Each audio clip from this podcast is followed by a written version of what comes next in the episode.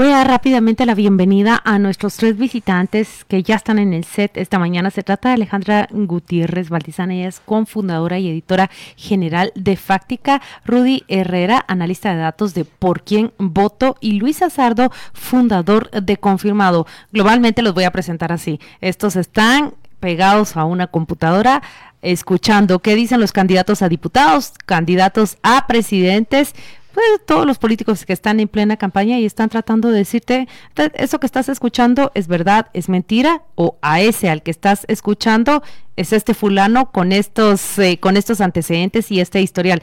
Bienvenida a los tres y les voy a pedir rápidamente que presenten de manera muy sucinta de qué se tratan los sitios, los espacios que ustedes han fundado. Rudy Herrera, presentarnos por quién voto, de qué se trata.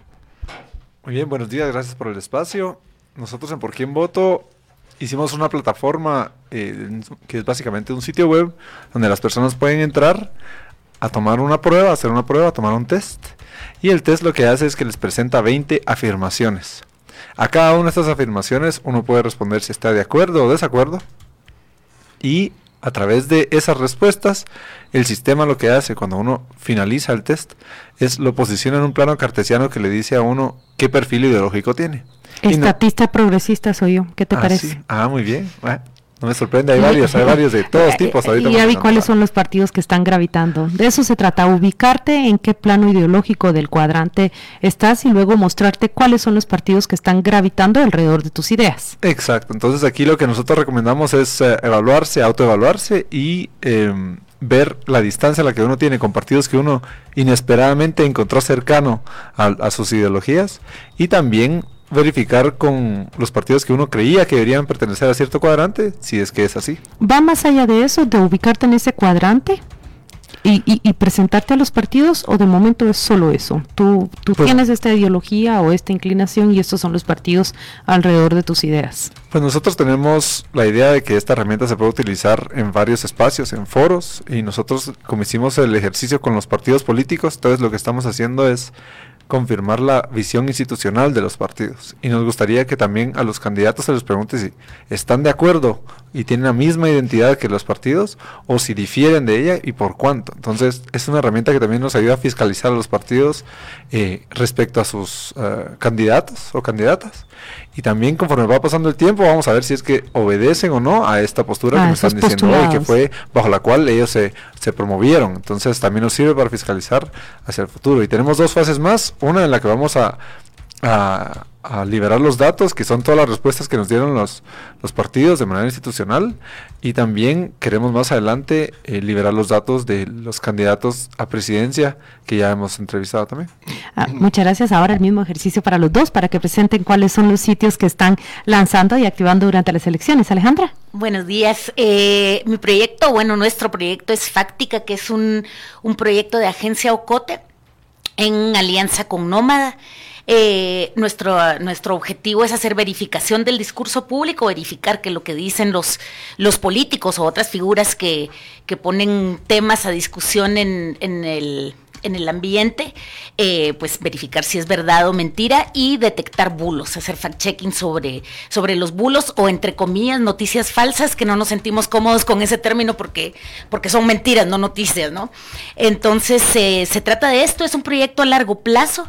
Eh, obviamente durante estos meses vamos a estar enfocados en los candidatos presidenciales y los candidatos de, de todo tipo, pero el plan es continuar. Y luego Luis Azardo.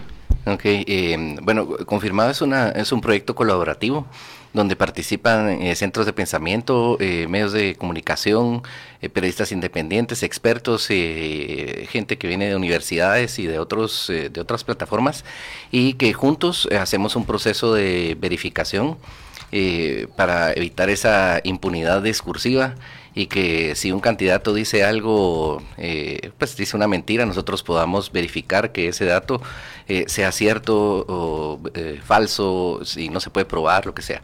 Entonces, bajo ese proceso se hace una confirmación entre distintos sectores y luego una validación cruzada, que tal vez es la, parte tal vez más valiosa de, de este proyecto, donde participan distintos medios de comunicación para validar que el proceso y que la metodología se haya aplicado correctamente y luego viene la difusión. Sin esa validación cruzada no se puede publicar. Hay una mentira recurrente que ya han detectado ustedes en estos días que han funcionado.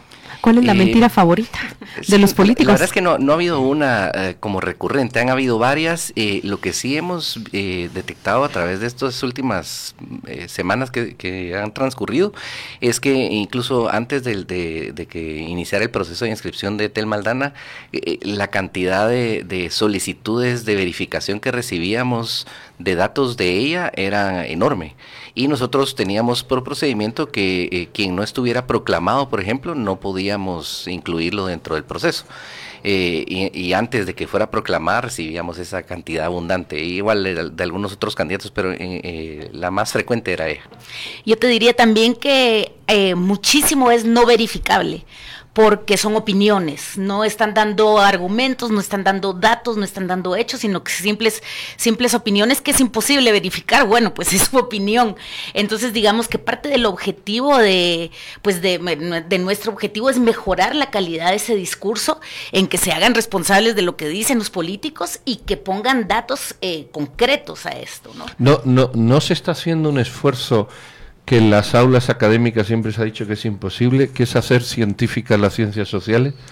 ¿Cómo, cómo mm, podemos sacar cuestiones de ciencias sociales mediante aplicaciones matemáticas? ¿O hasta dónde pensáis que llegan vuestras aplicaciones o topan con, con, con esa dicotomía? Bueno, pues yo, yo, yo soy economista y vengo, vengo de las ciencias sociales, ¿verdad? Pero vengo de una de las ciencias sociales que tal vez sienta más orgullo en, agregarle números a las cosas y mediciones, em, que no, no todas las veces es correcto, pero sí creemos que este ejercicio nos ayuda a cuantificar muchas de, los, de, las, eh, de las posturas de una manera que es comparable. Y eso es algo valioso que muchas personas no, no pensaban. Entonces, cuando vamos a liberar la base de datos, o cuando liberemos la base de datos, perdón, vamos a ver que es una base de datos con números. Y es una escala de Likert que es utilizada en muchas encuestas. Eh, es una escala de 1 a 6 en la que eh, el hecho de que sean 6 y que sea par es a propósito, porque no queremos que los partidos tengan una, una postura neutra, no queremos ese, ese punto en medio. Entonces, todo esto está hecho a propósito y es muy científico porque ya se ha hecho en otros lados y, nos gusta pensar que sí son replicables y comparables. A mí me gusta mucho el ejercicio que ustedes están haciendo para pedirle, digamos, para identificar la línea de pensamiento de las personas. En base a eso de de responder si uno está de acuerdo o no con esos 20 postulados que ustedes plantean o esas 20 ideas que ustedes plantean. Lo que me parece a mí que es sumamente impreciso es el discurso de los partidos políticos que se hacen llamar de cierta forma, digamos, se, presumen de ser liberales o de ser conservadores o de ser eh, socialdemócratas, cuando en términos reales ese discurso suyo no corresponde con la realidad. Yo he visto a muchas personas, bueno, algunas personas, debo decir, sobre todo jóvenes, desencantados porque la plataforma les dice que, que bueno, que son liberales así tipo Universidad Marroquín y que entonces se identifican con el señor Luis Hernández Asmite, con el otro partido, el señor Yamatei y con... Ellos dicen, es que ellos no actúan como yo estoy, como yo pienso que se debe actuar desde esta línea de pensamiento. Hay, hay una hay una falsedad en, el discurso y, falta de coherencia entre el discurso y la acción. Sí, nosotros la verdad es que confiamos en lo que nos dicen los partidos, entonces ahí no, no, no nos limitamos a, no juzgar si es verdadero o falso, sino que decimos la posición institucional es la que nos están diciendo. Y no hay respuesta incorrecta. La que, esas personas nos digan es la que vamos a tomar como verdadera en este momento. Entonces ellos tienen el riesgo de que conforme pasa el tiempo, si cambian sus posturas, entonces están cayendo en que son incoherentes o que son o se adaptan o que en tiempos electorales dicen una cosa y que a la hora de practicar hacen otra. Entonces nuestra base de datos la idea es que sirva también para que alguien venga compare las votaciones eh, en, el proceso legislativo y confirme si es que en realidad actúan como dijeron que iban a actuar en el proceso electoral. Nosotros también tenemos la dicha de que en el 2015 hicimos este ejercicio y tenemos posturas de varios partidos que están repitiendo su participación en el proceso electoral. A ver, ¿qué han notado al hacer una comparación 2015-2019? Sí, sí hemos, notado cambios. Ahorita que vamos a liberal, o, a, ustedes ya pueden ver, tenemos un informe de 2015 y partidos como el PAN, por ejemplo, se volvieron mucho más estatistas en su discurso en este año que en el año pasado, en el 2015. Yo creí que... Eh, también UNE y, todos eh, estaban como que en, el área de izquierda, una izquierda firme y clara.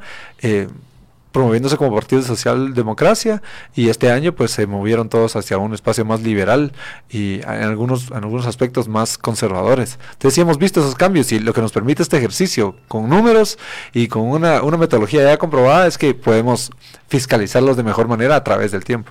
Esa mañana nosotros amanecimos conversando acerca de la la propuesta, la oferta de reactivar la pena de muerte. No es solo una candidata quien lo dice. Hablamos concretamente que Suri Ríos va a Chuarruancho o a San Raimundo y promueve reactivar la pena de muerte para la extorsión.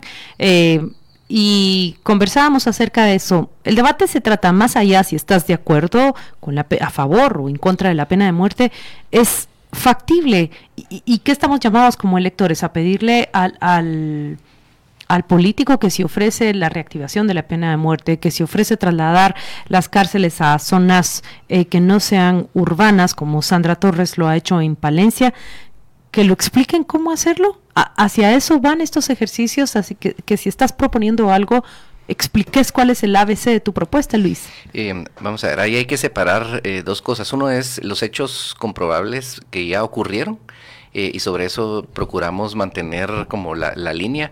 Y por supuesto hay algunos otros que son eh, datos tipo ofrecimiento y, ahí evaluamos la factibilidad. Por ejemplo, en el caso de, de, los candidatos que han ofrecido hacer un millón de viviendas eh, y, nosotros sabemos que anualmente, porque se ha consultado a diversas fuentes, centros de pensamiento y, expertos en, en, la materia, de que la, la, cantidad de unidades habitacionales por año que se han construido en Guatemala son de 18 mil. Entonces es imposible que llegue a ese, a ese millón en, un año.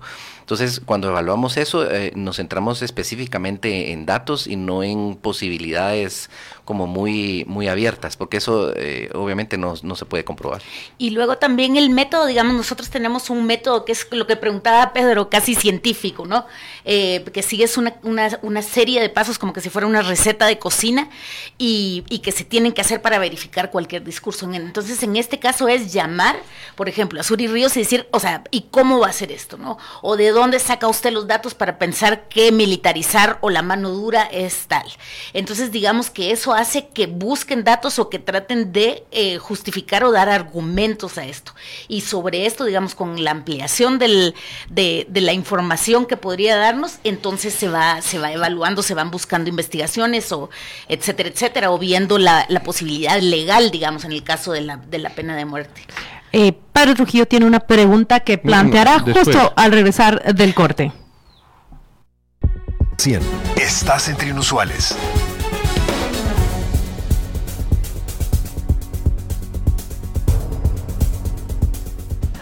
Ya estamos de vuelta, entrevistamos a Rudy Herrera, a Luis Azardo y Alejandra Valdizán. Ellos son quienes están detrás de tres proyectos, tres sitios electrónicos, tres espacios en redes sociales que están a la casa de los pinochos políticos, lo he dicho yo durante la pausa. Todas esas mentiras que salen durante la campaña electoral. Y antes de irnos a la pausa, Pedro Trujillo tenía una pregunta. Sí, a mí me, me llama la atención cómo, cómo corregir este tipo de opiniones que, que, se vuelcan en una interpretación que luego tienen que ser aclaradas, que es una segunda interpretación, y que al final las escribe alguien que es la tercera interpretación, para luego interpretarlo uno cuarto que lo lee. No es que esté desconfiando del sistema, sencillamente estoy queriendo ver cómo, cómo entra la tecnología o las personas a ajustar algo eh, que no es eh, matemático, o sea, que no es de ciencias, perdón que vuelva a insistir, de ciencias exactas. Eh, ¿Qué procesos hacéis en las distintas plataformas? Por ejemplo, pongo un ejemplo en la tuya, pero los demás lo captan. No, no, puede empezar cualquiera, Luis. decir, bueno, el PAN es conservador liberal y no es estatista conservador. Ok, eh, bueno, primero eh, la, metodología y en, nuestro caso eh, existe un proceso de trazabilidad donde nosotros sabemos exactamente quién aportó qué dentro de cada parte del proceso de confirmación de los datos eh, quiénes se involucraron y lo demás. Todo eso, eh, obviamente, ya poco a poco lo vamos a ir eh, liberando para que la gente pueda eh, obtener toda la información y saber a ciencia cierta, que es algo que normalmente en el periodismo no se hace, porque se hace de forma muy empírica. no hay una metodología transparente y no existe esa transparencia de, de, del proceso mismo de la recolección y de la confirmación de los datos. y luego, cómo se presentan. nosotros procuramos de que no haya ese tipo de, de traspaso de, de un espacio a otro. O sea, por ejemplo, si un candidato dijo algo en Twitter, nosotros procuramos enfocarnos mucho en difundir la información en ese mismo contexto en el cual él lo dijo y no trasladarlo a otros espacios donde eh, lejos de, de de, contrastar la información, vamos a ayudarle a difundir esa, esa mentira, porque obviamente habrá gente siempre que, que va a creerle más a, los candidatos. Ahí vemos la parte emotiva. Entonces, cuando nosotros vemos esa, esa metodología, más la trazabilidad eh, y que nuestras herramientas van a empezar a, a liberar de, de, forma muy transparente todo lo que se está haciendo, quiénes están involucrados y que no existe ninguna forma de que alguien en particular, dentro de todos los que participan, si alguien dice, no, yo quiero favorecer a tal candidato, no hay forma, porque eh, eh, empecemos que al momento de llegar a la validación cruzada, esas 3, 5, 7 personas que van a estar haciendo esa validación cruzada no van a permitir que eso pase. Yo, yo a ti te quiero preguntar, Rudy, en particular de esta pregunta, y luego Alejandra te, damos también para que, que, la conteste, pero particularmente, Rudy, por ejemplo, eh, eh, UNE fue un partido que se definió socialdemócrata. Esa era la definición, aunque ellos no sabían lo que era eso, pero bueno, así se definieron y hasta luego fueron a la internacional. En cambio, vosotros lo tenéis como un partido liberal progresista. Y a mí eso me da escalofríos en el, la comprensión que yo tengo, por ejemplo, de las políticas de UNE. ¿Cómo, cómo poner estos puntos en los cuadrantes? Eh, por ejemplo, el Partido Humanista y el Partido Winat los tenéis en, casi uno encima de otra. Y yo creo que son que son, percibo que son propuestas distintas. Bueno, eso quiero entender. Muy bien. El, bueno, voy a decir y por como cierto, todos los sí. partidos son estatistas, menos tres. no, sí hay varios, sí, yo creo que sí. Uno, dos, tres, cuatro, cinco, sí.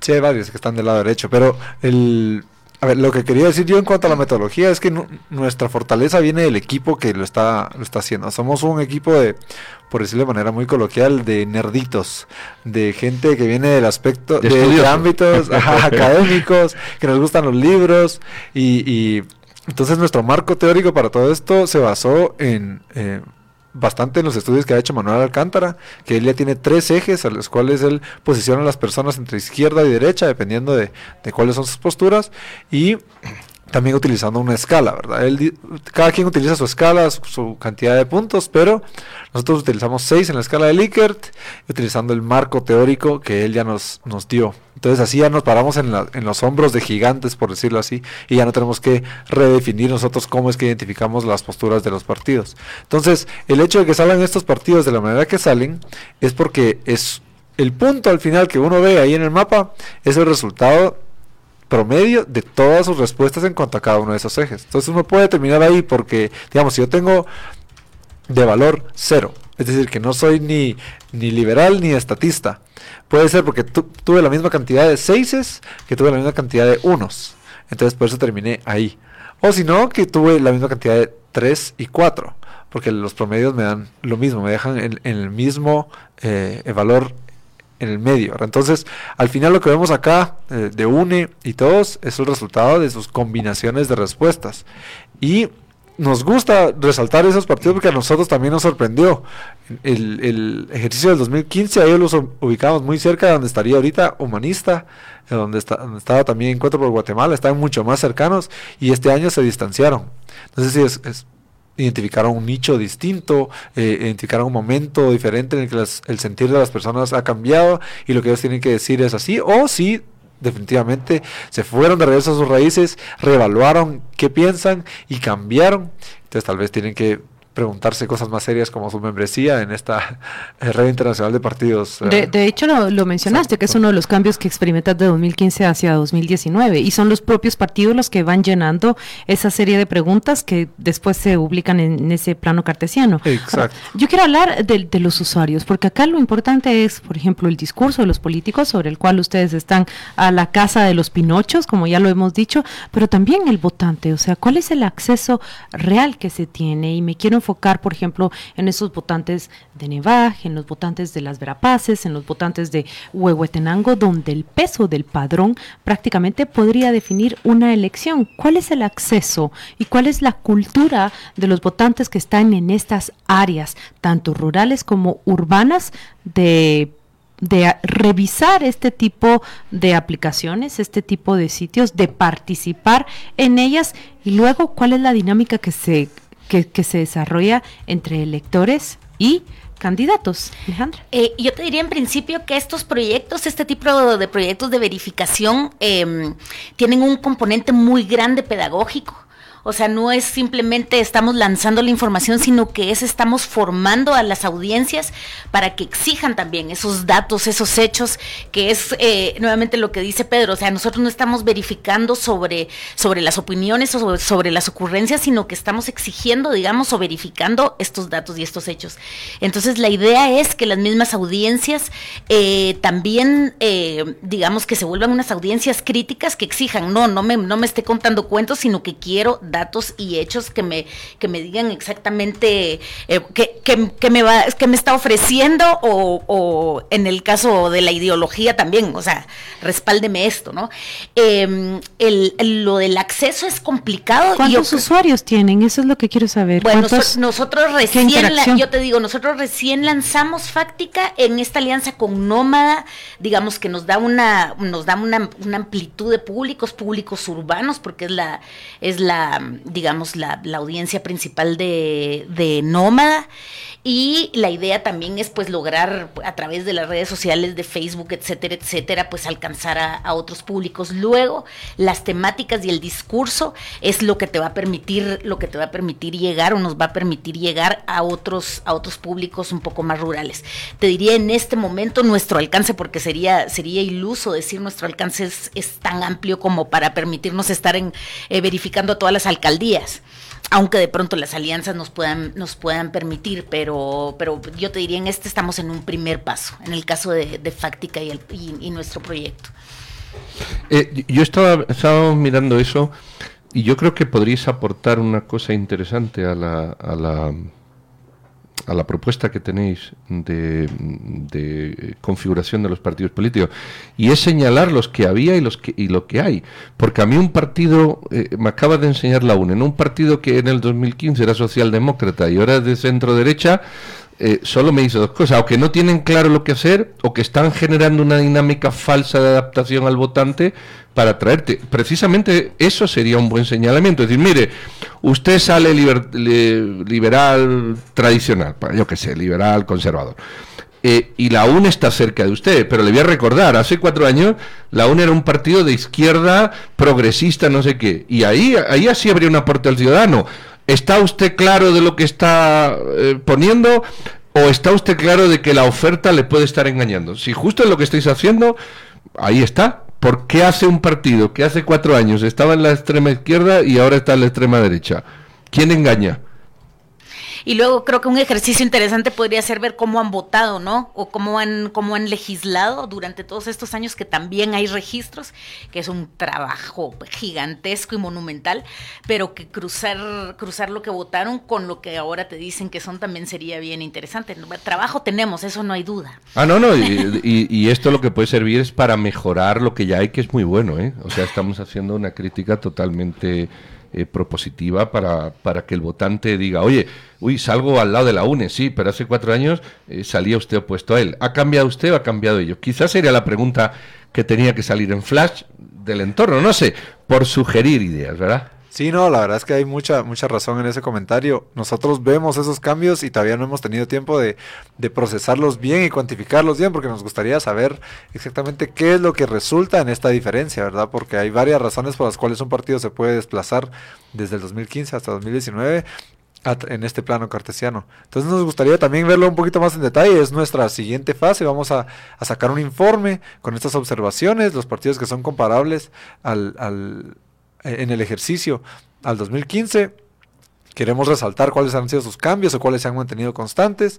Y los nuevos queremos básicamente fomentarles la cultura de posicionarse ideológicamente, de no tomar este refugio en las posturas tibias, sino que también justificar incluso si que tienen esas posturas tibias. Entonces nos gustaría contribuir tanto al, a la cultura de formación política interna de los partidos, como a la de las personas de identificarse y no tener miedo a hablar de ideología, porque creo que todos tenemos posturas y el conjunto de esas posturas es lo que hace nuestra ideología y aquí eh, por alguna razón se ha hablado de ideología como algo negativo y, y no sé, se utiliza de insulto.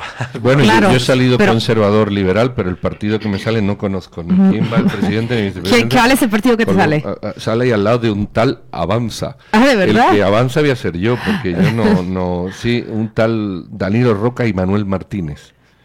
Eh, Eh, bueno, bueno. Allí merito, mira. mira, Manuel Martínez no sé quién es y Danilo Roca creo que lo he nombrado un par de veces en mi vida. Es, que- Pero es bueno, interesante hacer el ejercicio porque las preguntas eh, que te plantea por quién voto te lleva de verdad a definir posturas políticas que, que, que lo definen a uno en ese cuadrante. Luis, pero de- dentro de lo que decía Pedro me ha llamado, me, me ha llamado la atención, ¿verdad? Es esto de cómo un partido se puede acomodar a lo que demanda la ciudadanía. Y ahí vuelvo a la pregunta, porque creo que yo, yo he seguido confirmado, de- especialmente desde la red de Instagram, y los voy revisando todas las fichas que están publicando. Yo creo que sí, ya hay capacidad de hacer la lista de las 10, las 7 o las 5 mentiras favoritas que te irán en esta campaña. Eh, sí. Hagamos el ejercicio. ¿Qué, ¿Qué es lo que se está diciendo allí o proponiendo que ustedes dicen, ay, otra vez, ya volvió con la Sí. promesa de siempre, no lo vuelvo a hacer? Y ahí solo, solo agregaría eh, con, con la pregunta eh, que, eh, que hizo antes con respecto a, cómo se está llegando a toda esta gente. Nosotros hicimos una buena cantidad de alianzas con medios locales y con organizaciones locales de radios comunitarias, eh, periodistas eh, comunitarios en distintos espacios, donde ellos eh, obtienen nuestra información y ellos la hacen circular dentro de sus propios espacios, porque nosotros sabemos, por ejemplo, si nosotros tiramos algo en Twitter, eh, la gente, nosotros tenemos ahorita cinco mil y pico de seguidores. Eh, la, cantidad de gente que a, a la cual le va a llegar posiblemente no será mucha. Y si nosotros eh, hablamos de en términos de medios, nosotros no somos un medio como tal, sino que simplemente eh, pensémoslo el, el equivalente a una agencia de noticias, donde nosotros estamos entregándole un montón de espacios y conglomerados periodísticos eh, la información para que ellos la distribuyan en sus propios espacios bajo sus mismos forma- eh, sus propios formatos, siempre siguiendo la misma línea y sin, sin tocar eh, eh, cosas de, de fondo dentro del contenido que estamos entregando. Me- me- perdona, pero me río porque estamos aquí en serio y viene aquí alguien a ponernos un Twitter que dice, a ver cómo encajan esto en sus tres plataformas. Dice, nuestra corriente política es demócrata cristiana, paréntesis, centro derecha. De derecha en asuntos morales y culturales y de izquierda en asuntos laborales y económicos. Se cree en la libertad, en la prosperidad, en la propiedad privada y en la responsabilidad empresarial. Para conocer más, visita H. ¿Cómo se puede ser demócrata cristiano de centro derecha, de derecha en asuntos morales y de izquierda en asuntos laborales? Eh, os, habéis vuelto loco con algún partido eh, a la hora de hacer esto? O sea, o digamos que esta dinámica ha sido fluida y habéis ido más o menos colocándolos todos, o, ha habido uno de echa, aquí sí que tope tú, como con este, por ejemplo. Bueno, hay un tema, digamos, en el, en el método que llevamos nosotros y, en- y de hecho en como globalmente en lo que en lo que se considera el fact-checking, que es que no, no puedes hacer un ranking, por ejemplo, de los gran, grandes mentirosos, porque para eso tendrías que estar verificando puede, hasta lo que le dice, hasta lo que le dice a, la mamá. a la mamá. Eh, si le dice que la, ¿cómo es que si le dice que la quiere, verifiquemos si la quiere de verdad, ¿no? Entonces, eh, digamos que es como, como bastante riesgoso poner un ranking de mentirosos porque, porque está siendo, podría estar siendo injusto y uno caer en ese tema de desinformación, ¿no? Entonces lo que se busca, o por lo menos nosotros estamos buscando, es tener esa diversidad de ir, de ir verificando más o menos un equilibrio que es complejísimo, especialmente con la cantidad de gente que hay, eh, verificando lo que, lo que dice cada uno, o los mismos usuarios, digamos, los mismos usuarios lo que te, lo que te mandan y que en algún momento va a haber más bulos, en el caso de los bulos, de determinados candidatos. Por ejemplo, en México, que fue este proyecto de verificado, que para nosotros es un proyecto ejemplar. eh, decían, o sea, la gente creía que estábamos con López Obrador, porque verificábamos y verificábamos y verificábamos, pero era porque había una campaña de desprestigio brutal contra él. Entonces les llegaba Es lo que te está pasando a ti, justamente Entonces, acá. digamos que, que por ahí va la cosa. Bueno, yo creo que ustedes están hablando y la pregunta fue si se podía ser tan científico, pero yo creo que no se le requiere ser tan científico para descubrir, por ejemplo, que si un candidato se pone en una tarima y ofrece que va a llevar a la selección de Guatemala al Mundial, pues eso, eh, eso suena muy bien, ¿verdad? Pero parece que es un sueño. Yo creo que Manuel Valdizón incluso prometió incluir los paches en las cajitas felices de McDonald's o algo por el estilo, o que Candy finalmente se iba a quedar con Terry, la caricatura que vimos todas las niñas de mi generación hay, hay, promesas que no necesitan toda esa verificación. Y hay promesas que merecen que tanto esfuerzos como el que ustedes dirigen o, la prensa diga, esto que te están diciendo es únicamente te están endulzando el oído. No se puede, porque para hacerlo requeriría mover toda una maquinaria, toda una estructura para concretarlo. Nosotros lo, primero que hicimos, eh, pues obviamente antes de que iniciara la campaña propiamente, los candidatos no estaban hablando mucho y si eh, hablaron un par de veces fue, fue mucho. Lo que sí eh, empezamos a trabajar varias semanas antes de que iniciara la campaña fue a recolectar todos los discursos de proclamación. Y la semana pasada justamente empezamos a publicar durante los lunes, martes y miércoles los 24 discursos de proclamación. A ver, ¿y qué encontrado? Eh, sí, hay, hay algunos candidatos, obviamente, que cuando los proclamaron solo dijeron muchas gracias y entonces obviamente no había nada que, ver ahí.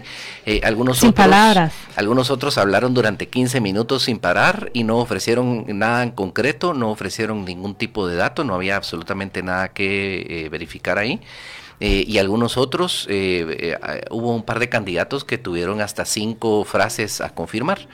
la mayoría y esta, ahí sí, sí, sí eh, podría responder esa pregunta, no sobre alguien en particular o sobre un tema en particular, pero lo que más ocurre es que eh, ofrecen datos engañosos. Y es que agarran un dato eh, pero le dan una interpretación errónea o lo ponen en un contexto erróneo. Y entonces esa, esa situación engañosa... Como el polo, vamos. Eh, sí. Así para, yo, estoy, yo estoy justamente en, confirmado y veo que ustedes anuncian, están viralizando un video de 2011 como si fuese de este año. Eh, se trata de ese intercambio que se da entre que se da entre integrantes de la UNE. Explicarle explicarle a la audiencia por qué esto, aunque se trata de una realidad, se convierte en una falsedad. Cuando, cuando lanzaron este video principalmente, eh, se, no se dijo en qué momento había ocurrido, pero se lanzó como, miren lo que están haciendo los eh, miembros de la UNE. O sea, le están dando un, contexto de actualidad, o sea, del momentito. Y eso es erróneo. Entonces, eh, da la impresión como que eso está ocurriendo y que hay violencia por parte de, de, los miembros de la UNE. Y eso en ese momento era, era falso, pues. O sea, es un dato real pero sacado de contexto. Que requiere cierta, ¿es sofisticado o cierta finura en lanzar? ese es eh, eh, básicamente lo, que hacen los bulos, eh, sacan datos reales de contexto y los ponen en un contexto o le, suman un montón de información errónea, inventada o, tipo leyenda. Y entonces pues obviamente a la gente le da mucho interés y le da el morbo porque ese video en particular, por ejemplo, cuando salió de una, de una cuenta después, eso se retransmitió en otras tres páginas de fans, ahí está, en, la nota lo, lo, pusimos ahí, y en cuestión de 24 o 48 horas ya se había reproducido un millón de veces. Los eh, superando y, esa, Y esa cantidad de gente vio ese video y desconocía totalmente que eso había ocurrido varios años antes, o sea, siete años antes. Hay una pregunta que lanza un oyente con criterio y, y dice, Rudy, de ahora en adelante, bueno, dice, creen que a la población le interesa de verdad el apego de las propuestas a la realidad? Es una muy buena pregunta. Si a la población le interesa que lo que está prometiendo ese político o política está apegado a nuestra realidad. Pues nosotros creemos que hay varias cosas importantes de los partidos políticos que, que pueden ser fortalecidas a través de este tipo de ejercicios. Uno es, uno es su, su democracia interna, su forma de decidir los procesos que quieren tener y las posturas que quieren tomar. Porque a nosotros nos pasó que en muchos de estos ejercicios el, el, partido nunca antes había preguntado ciertas posturas que le presentamos. Y ahí, enfrente de nuestro equipo de, trabajo de campo, estaban discutiendo, no, pero mira, que esto, que aquello. Y, y, ese proceso es muy valioso. Nos gustaría que hubiera sido antes o que lo hagan constantemente y que lo hagan más temas de los que nosotros les presentamos, pero creemos que ya en sí es algo muy valioso.